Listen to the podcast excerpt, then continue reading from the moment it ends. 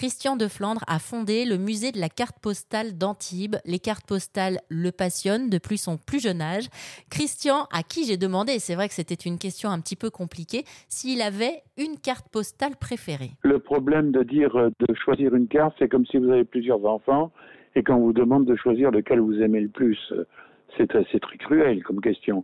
Mais c'est vrai que j'ai, notamment dans le musée, une carte exceptionnelle euh, que, je ne, que je ne vendrai jamais, et pourtant Dieu sait si on m'a fait des offres. Et j'ai moi-même attendu dix ans avant de pouvoir l'acheter à un autre collectionneur. C'est une carte allemande qui fait à la fois fonction de carte postale et de poste à radio en même temps. C'est-à-dire qu'elle est un peu plus épaisse qu'une carte normale, et il y a tous les éléments constitutifs d'un poste à galène qui sont inclus dans la carte postale et ça fonctionne. Si on branche les écouteurs et les antennes, on va recevoir la radio euh, en onde moyenne, la radio la plus proche ou la plus puissante de vous. C'est donc une carte postale qui a un double usage. Elle sert à la fois de carte postale et de poste de radio pour celui qui la reçoit. Alors là, je peux vous dire que Frédéric Courtine, qui est l'un des fondateurs d'Airzen Radio, véritable passionné de radio, va adorer cette anecdote et je pense qu'il va débarquer dans votre musée de cartes postales à Antibes pour écouter et voir cette carte postale. Hein.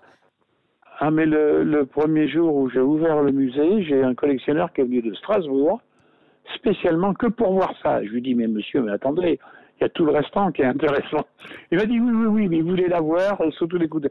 C'est vrai, après, non seulement j'ai attendu dix ans pour l'avoir, mais j'ai pas attendu dix ans les pieds dans le même sabot, parce que j'en connaissais l'existence. Donc je cherchais, je dis c'est pas un modèle unique, il y en a eu d'autres, il y en a eu d'autres. J'ai eu beau chercher, j'en ai jamais trouvé sur le marché. Déjà parce que c'est une carte qui a été fabriquée en Allemagne en 1926, si, euh, si dis pas de bêtises.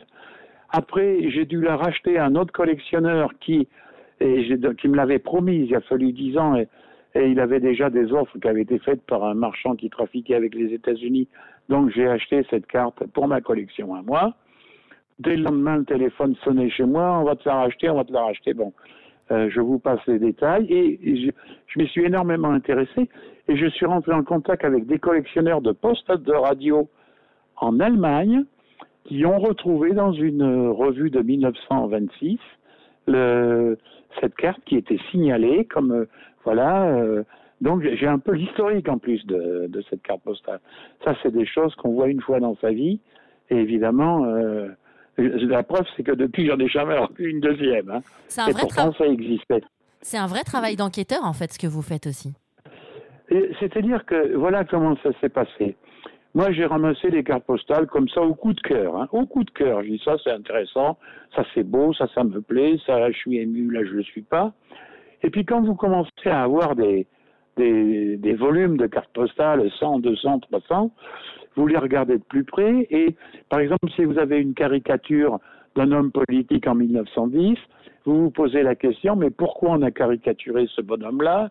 Qu'est-ce qu'il faisait à l'époque? Pourquoi on l'a surnommé comme ça? Parce que souvent il y a un surnom, ça vous oblige à faire des recherches historiques euh, sur ce qui s'est passé à l'époque. Et là, là, ça va au-delà de la collection, c'est très intéressant, c'est-à-dire que euh, les cartes postales, elles ont un message euh, qui est fait par l'imprimeur, celui qui a, conçu la carte postale. Il dit, tiens, ce matin, je vais photographier la gare de mon village. Bon, le message, il est comme ça. Après, il y a le message de la personne qui a choisi la carte pour l'envoyer à quelqu'un d'autre c'est un deuxième message.